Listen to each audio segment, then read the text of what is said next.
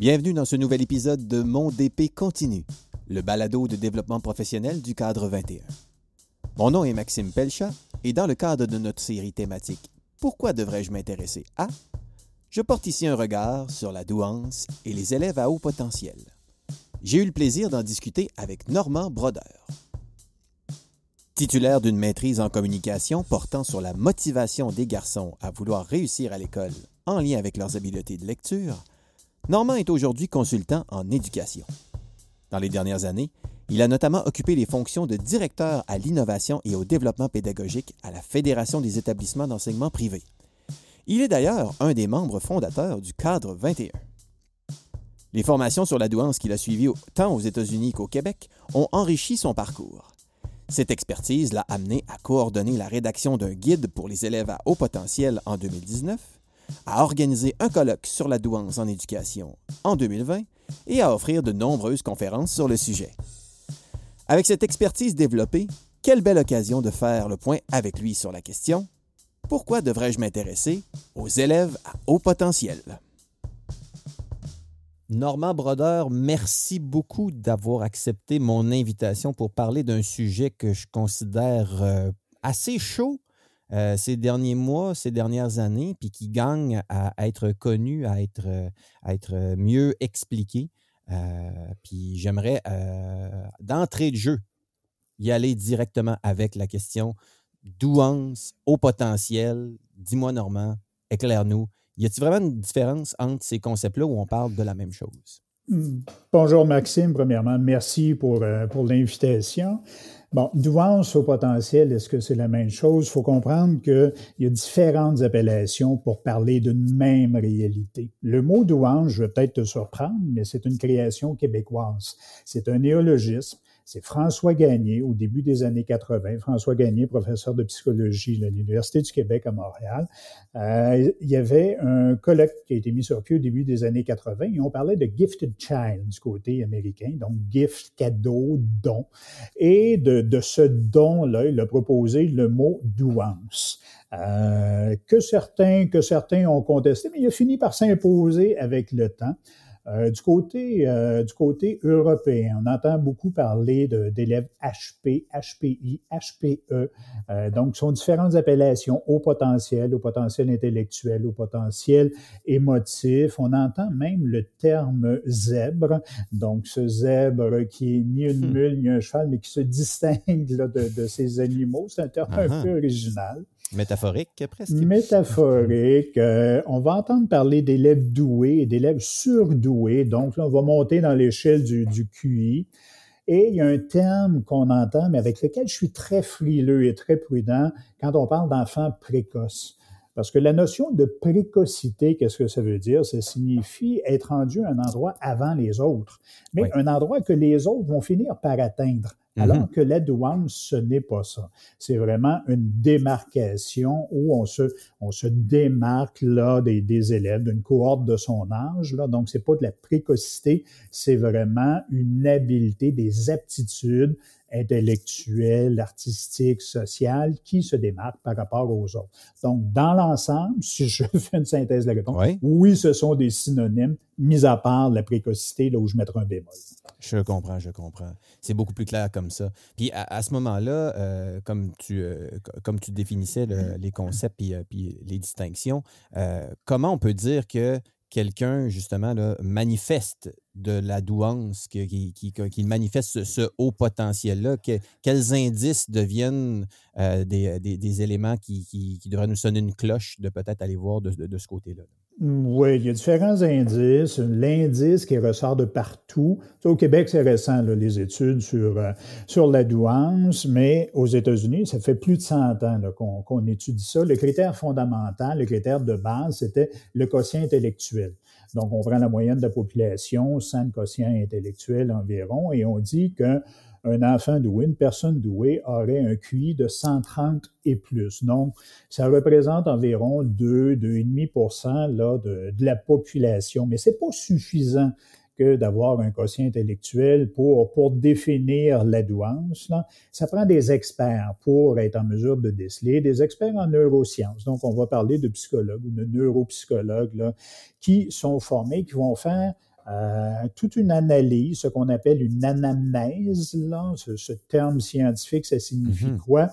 Euh, ça signifie toute l'étude de l'environnement de l'enfant et ça part dès sa naissance. Euh, à quel âge l'enfant a-t-il commencé à marcher, à parler, euh, les relations qu'il avait, se tient-il avec des enfants de son âge, des enfants plus vieux, les relations sociales à l'école, sa mémoire, ses attentions, etc. Donc, c'est très, très vaste, une anamnèse. Et c'est aussi de voir comment le jeune en clinique, là, quand il est avec le neuropsychologue, comment est-ce qu'il réagit? Là? Fait-il preuve d'anxiété? Est-il détendu? Est-il passionné? Parce qu'on le met au défi? Il faut pas oublier que les enfants doués aiment être mis au défi. Donc, ce n'est pas que le quotient intellectuel, c'est vraiment des aptitudes qui se manifestent de façon marquée par rapport à une cohorte du même âge et de façon intense de façon intense. Oui. Euh, puis, euh, donc, si on rapporte tous ces éléments-là dans un contexte scolaire, parce qu'évidemment, là, ce qui nous intéresse, c'est, euh, ce, contexte-là, parce que tu parlais d'environnement tantôt. un, jeune qui, qui, qui, manifeste du haut potentiel comme ça, il va avoir probablement des enjeux, parce que notre système scolaire est un peu fait pour que tout le monde se qu'on regroupe des enfants qui devraient être rendus à peu près au même stade, puis qu'on les accompagne à aller comme au stade suivant. Fait si on a quelqu'un qui, a des manifestations un peu comme celles que tu nous expliquais, ça peut causer des défis. Ça cause plusieurs défis parce que l'école, il ne faut pas oublier de la façon qu'elle est faite, c'est un modèle industriel, l'école, c'est-à-dire tu as six ans, tu es en première année, tu as huit ans, euh, tu es rendu là en, troisième année. C'est bête comme ça. On tient simplement compte de l'âge et non pas de l'évolution de l'enfant. Euh, ces enfants-là qui apprennent vite, qui ont une soif d'apprendre, qui sont curieux, ben, il y a tout un défi de motivation. Mm-hmm. Combien d'enfants à haut potentiel arrivent à l'école en sachant déjà écrire, en connaissant déjà leurs chiffres, leurs nombres et peut-être même faire certaines opérations mathématiques euh, de base, alors que d'autres sont à leur premier balbutiement. Là. Euh, donc, c'est le phénomène de, de, décalage qui est là. Et autre défi de l'école, c'est de contrer l'ennui de ce jeune-là. Parce que s'il apprend vite, on dit qu'enseigner, c'est l'art de répéter. Imagine, tu es un enfant au potentiel, Maxime, tu as compris dès la première fois. Puis là, le titulaire répète une deuxième, répète une troisième fois pour être certain que tout le monde dans la classe a bien compris. Ben, ce jeune-là qui est à haut potentiel, s'il l'entend une deuxième fois, ça peut passer. L'entendre une troisième fois, là, ça commence à être tannant. Si on lui demande d'aller aider un ami dans la classe qui n'a pas compris, ben là, c'est la nausée qui risque d'arriver. Puis, autre défi, c'est que ces enfants-là, dès l'instant, je dirais, s'ils ne sont pas euh, décelés, identifiés comme étant à haut potentiel, ils se sentent différents. Ils se sentent autres, ils ne se sentent pas comme les collègues de la classe et c'est tout le phénomène de décalage. Parce qu'on dit que les enfants à haut potentiel peuvent avoir deux ans, trois ans, quatre ans d'écart euh, par rapport aux, jeunes de la même cohorte dans leur classe. Puis là, ils ne comprennent pas pourquoi ils sont différents. De là, l'importance d'identifier assez rapidement pour que le jeune soit en mesure de se comprendre et qu'on soit, après ça, en mesure de l'accompagner correctement. Donc, des défis, euh, des défis reliés à l'apprentissage en tant que tel, mais aussi des défis sociaux à ce moment-là, dans, cette, dans cette vie collective qui se passe à l'école. Oui, tout plein de défis sociaux. Euh, imaginez ce jeune-là qui a compris du premier coup, puis qu'un élève euh, lève la main en disant je ne comprends toujours pas. Euh, il y a des réflexes ou bon, il y a certaines typologies là chez, chez les enfants doués, mais il y en a qui sont provocateurs, voire intolérants là. Euh, qui peuvent passer des commentaires très désobligeants face à un jeune qui n'a pas compris, en disant, ben voyons donc, qu'est-ce qui se passe? Ça fait trois fois que le titulaire euh, explique la même affaire, euh, ouvre-toi les oreilles, et là, je vais épargner tous les commentaires qui pourraient sortir, mais tu peux facilement imaginer. Là. En effet. Et ça peut être la même chose, là, allons euh, côté secondaire, là, un jeune qui veut pousser une problématique, qui est en classe de mathématiques, en classe de sciences, pose une bonne colle là, à, son, enseignant ou à son enseignante, et que le titulaire lui répond, ben, je vais aller vérifier puis je vais retenir. Ben, le sarcasme peut arriver vite chez certains de ces élèves-là. Hein, en disant, ben, c'est ça, vous irez voir ce soir, puis on s'en reparlera demain avec un petit sourire un peu, narquois. Donc, des défis euh, d'interaction sociale clairs qui sont à, prévoir de ce côté-là. Dis-moi, Normand, euh, un peu dans, cette suite d'idées-là, comment on, comment, on peut, euh, comment on peut identifier des, pièges qui sont clairement à éviter dans notre rapport, dans notre relation avec des élèves qui, qui, présentent un haut potentiel dans, ben, dans notre classe, dans notre, dans notre école? Oui, ben les, le je dirais, le principal piège avec les élèves à haut potentiel, une fois qu'un enseignant se retrouve avec ce rapport-là, puis il se fait dire, bon, le petit Jérôme, là, c'est un, doué, c'est de penser qu'il est bon partout, en tout temps. Hmm. Ce n'est pas vrai. On parle d'aptitude dans un domaine. Certains, c'est le domaine des, des, mathématiques, le domaine des sciences, le domaine des langues, le domaine artistique. Et je dirais, bon, juste une petite parenthèse, l'école répond souvent majoritairement bien à nos élèves qui sont talentueux sur un plan physique. Donc, on peut penser tout ce qu'il y a de parascolaire dans nos écoles, que ce soit là, les activités midi, le parascolaire le soir, les ligues de sport euh, municipales, le jeune va trouver son compte. La même chose avec nos jeunes qui auraient une douance artistique, euh, souvent, il peut y avoir euh, l'harmonie, les jazz bands, la chorale, des cours à l'extérieur de l'école. Donc, les enfants sont nourris. Que nous reste-t-il comme élèves euh, à haut potentiel dans les écoles? Principalement, je dirais deux catégories qui sont le haut potentiel intellectuel, donc qui doivent être alimentés, puis on pense qu'ils sont bons partout parce que le mot intellectuel est là mais l'intellectualisme peut pousser dans un domaine ou un autre. Et on a les élèves doublement exceptionnels, c'est-à-dire les élèves qui, oui, ont de la douance, mais en plus, qui ont un problème soit d'apprentissage ou de comportement. Et là, ça, c'est très complexe parce que le problème peut venir masquer la douance, comme à l'inverse, la douance peut venir masquer euh, ces troubles-là d'apprentissage. Donc, un autre piège, c'est de penser que ces jeunes-là aiment l'école. Mais si je m'ennuie à l'école, si j'ai l'impression de perdre mon temps, euh, rappelez-vous l'adage en éducation, occupez-vous de moi, sinon je vais vous occuper. Un jeune qui s'ennuie, qu'est-ce qu'il fait? Il va déranger, il va perturber, il va être turbulent, il va faire le clown, il va faire n'importe quoi. pensez comme quoi hein, ils peuvent bien se débrouiller tout seuls, ces jeunes-là faut pas oublier qu'un jeune, peu importe son âge, il est tout de même de son âge, peu importe le haut potentiel qu'il a ou non.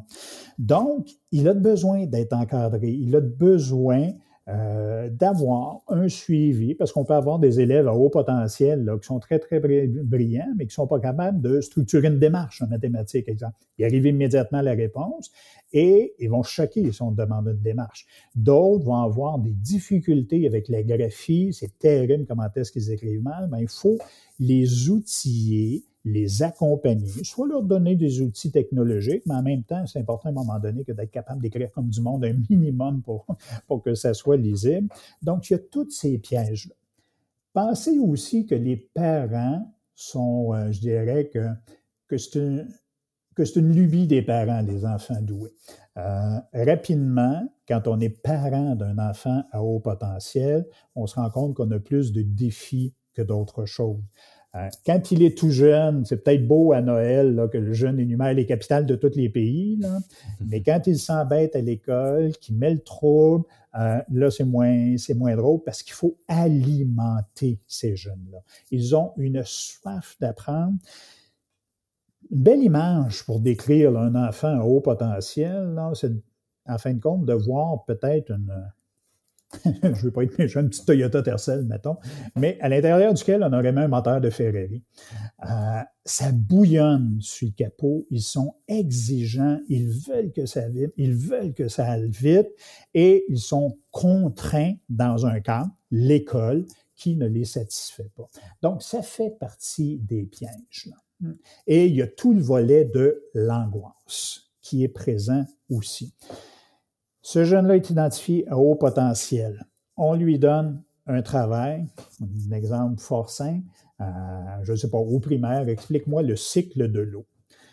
Le jeune va faire son travail, on demande un travail d'une page, je ne sais pas, deux pages. Là. Et ce jeune à haut potentiel, lui, verra pas juste le cycle de l'eau. Avec sa pensée qui est en, arborescence, il va voir, oui, le cycle de l'eau, mais il va peut-être accrocher aussi au dérèglement climatique, les inondations qu'il y a eu euh, l'été passé, le réchauffement planétaire, euh, la fonte de la calotte glaciaire. Puis là, là il n'est pas capable de livrer un travail d'une page. Il a l'impression que devant lui, il y a un 50 pages pour expliquer tout ce qu'il porte en dedans de lui. Et c'est ce qui fait que l'angoisse va générer. Puis l'angoisse, elle peut être existentielle aussi. Comment est-ce qu'on va faire pour survivre à ces dérèglements climatiques-là? Donc, c'est pour ça, quand je parlais d'encadrement, c'est important de bien définir le cadre dans lequel on fait les apprentissages avec ces élèves.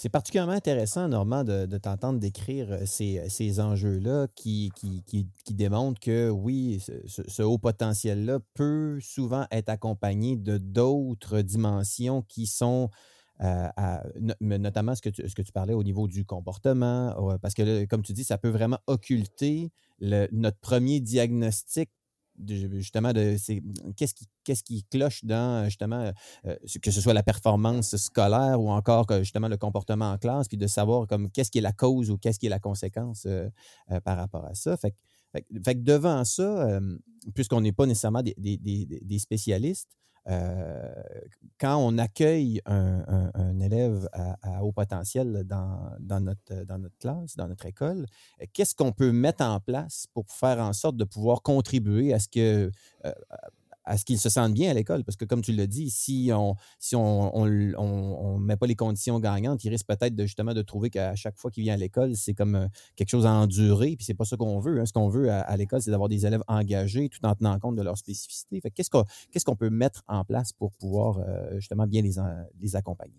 Oui, l'ennui est probablement le, pire piège ou le pire défi à contrer pour les élèves à haut potentiel, parce qu'il y en a pour qui c'est une épreuve que d'aller à l'école tous les jours, de sorte que des parents qui, qui ont choisi, là, les parents sont très, très sensibles, vont choisir des écoles avec des, projets éducatifs particuliers, des écoles alternatives ou des écoles privées où il y a euh, reconnu pour son enrichissement, puis, puis souvent on se rend compte que c'est pas suffisant, puis le, le jeune, ses besoins ne sont pas comblés. Et là, contrairement à ce qu'on pense, que l'enfant doué réussit très bien partout, ben là, c'est un profil de décrocheur qu'on a. Il y en a beaucoup de jeunes doués qui sont décrocheurs.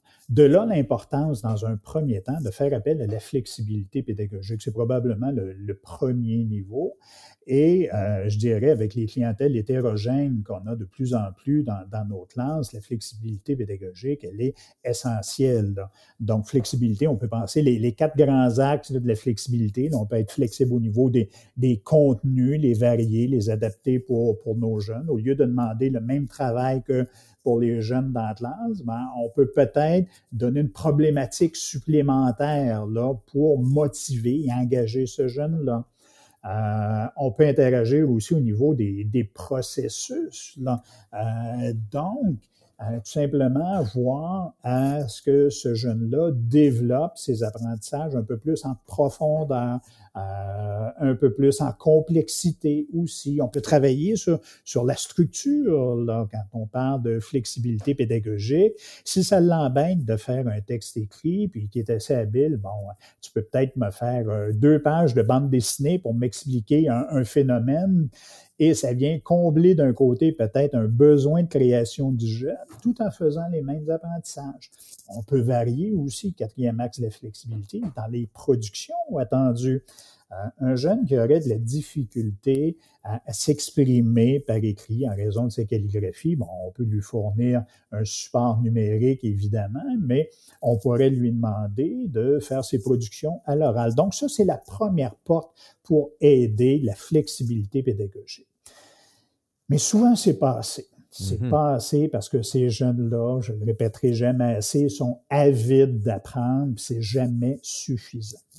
De sorte qu'il y a de plus en plus de, moyens qu'on voit, comme, comme du compactage ou de la compression des apprentissages. Prenons l'exemple, un jeune qui est au, au secondaire, au lieu d'avoir un cours de mathématiques par jour, ben, on pourrait peut-être en avoir deux sur trois jours, puis le temps qui est libéré, bon, lui permet de s'engager dans un projet particulier.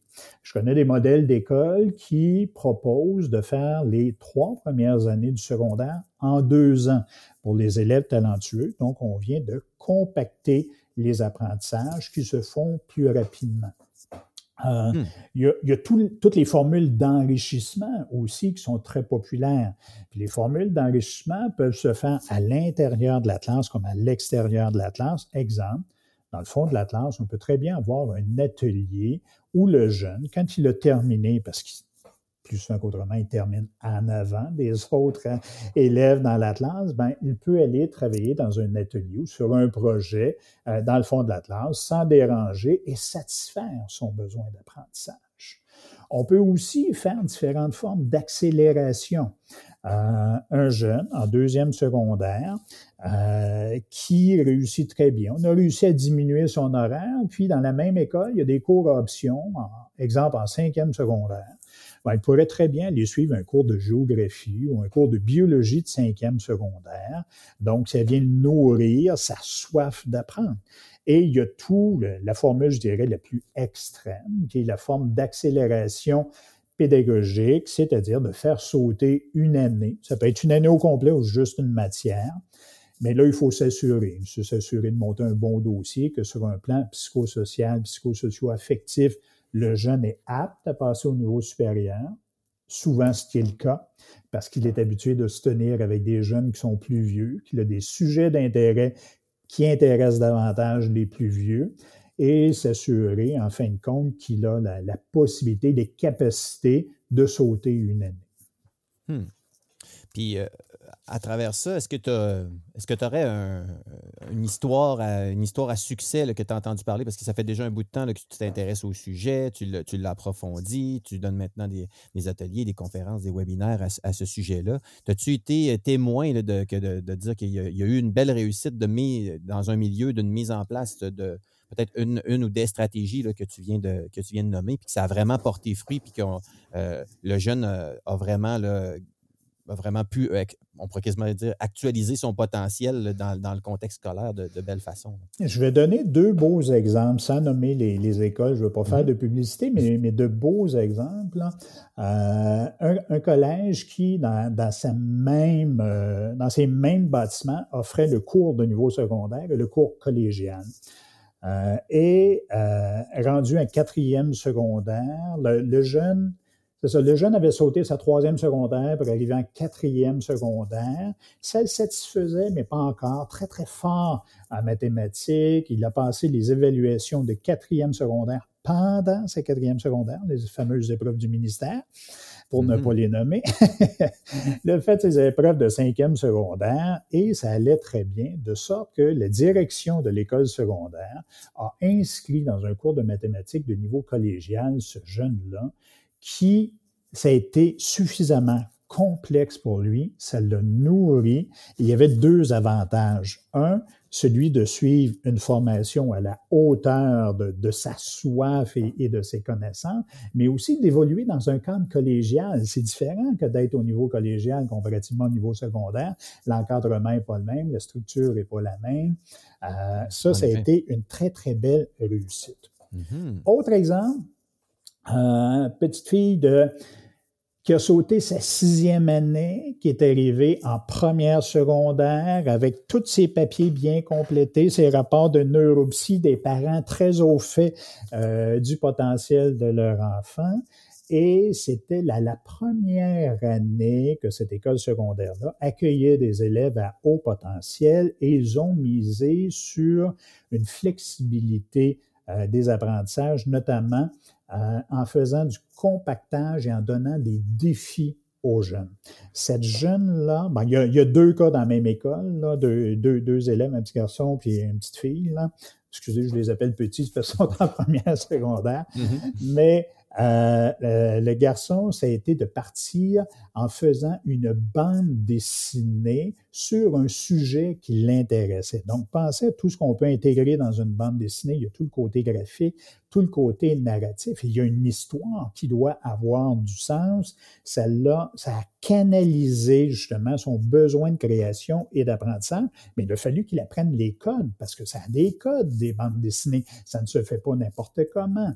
Euh, et euh, la jeune fille, elle, c'est en robotique qu'elle s'est réalisée où elle a créé un jeu. Donc, c'est pas juste de faire de la robotique et euh, euh, d'appliquer des, des, codes. Ça a été à partir, ça a été donc d'aller au-delà de l'application des codes et de créer un jeu qui a été réinvesti en classe et ses amis ont pu jouer avec ce jeu-là. Ça, c'est fantastique parce qu'il y a quoi? Il y a toute la notion d'apprentissage, mais il y a une notion qu'on oublie qui est le sentiment d'efficacité personnelle et la réalisation de soi. Donc, toute la part de la valorisation que cette jeune-là a pu avoir en transmettant ce jeu-là à ses collègues. Vraiment intéressant, euh, euh, ces, ces, exemples-là. Donc, euh, dis-moi, Normand, en terminant, parce que là, on pourra en parler longtemps, là, mais si on avait le goût d'aller plus loin sur le, sur le sujet, il y a évidemment la super auto-formation euh, sur, sur 21org à laquelle tu as contribué puis que tu, euh, que tu euh, œuvres comme responsable de la rétroaction pour accueillir les réflexions puis les, les, témoignages d'action qui sont faits sur le terrain à ce sujet-là. mais si on, s'intéresse à ça, comment on peut s'alimenter? Que, quelles ressources tu pourrais nous, nous, nous, nous, proposer pour aller plus loin sur le sujet? il y a des associations. L'Association québécoise pour la douance, qui, qui, est très riche en, en en information, en stratégie, et il y a Haut Potentiel Québec, s'adresse davantage aux parents. Ce sont des parents qui ont mis sur pied cette organisation-là, et c'est beaucoup pour répondre aux besoins des parents. Il y a aussi euh, un MOOC qui est donné à l'Université du Québec à, Trois-Rivières, euh, donc qui est une formation, là, une formation universelle, les Massive Open Online Course, les clubs qu'on appelle en français, les cours en ligne ouverts et massifs qui se donnent là.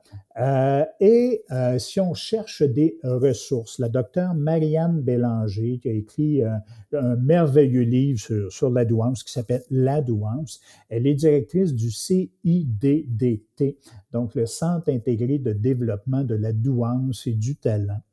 C'est situé sur la rive sud de Montréal, mais le site est riche, donc si on veut compléter, évidemment, il y a tout plein de, lectures là, fascinantes. Euh, je dirais, si vous êtes attiré par le sujet de la douance, peut-être un piège à éviter comme individu, oh.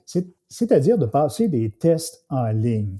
Euh, comme je disais, ça prend des spécialistes des neurosciences là, pour être en mesure d'identifier euh, la douance. Mais si vous avez besoin de, je sais pas, vous, vous souffrez un peu de, de, de manque de valorisation personnelle, passez un test sur la douance. La plupart des gens euh, dans le milieu de l'enseignement vont réussir à performer, se faire dire, et voilà, vous êtes un individu à haut potentiel, mais ça se décèle pas simplement par un questionnaire en ligne.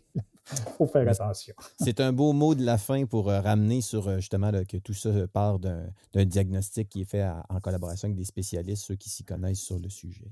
Mm-hmm. Merci beaucoup de tes éclairages au sujet de, de la douance, Normand. C'est très apprécié. Merci.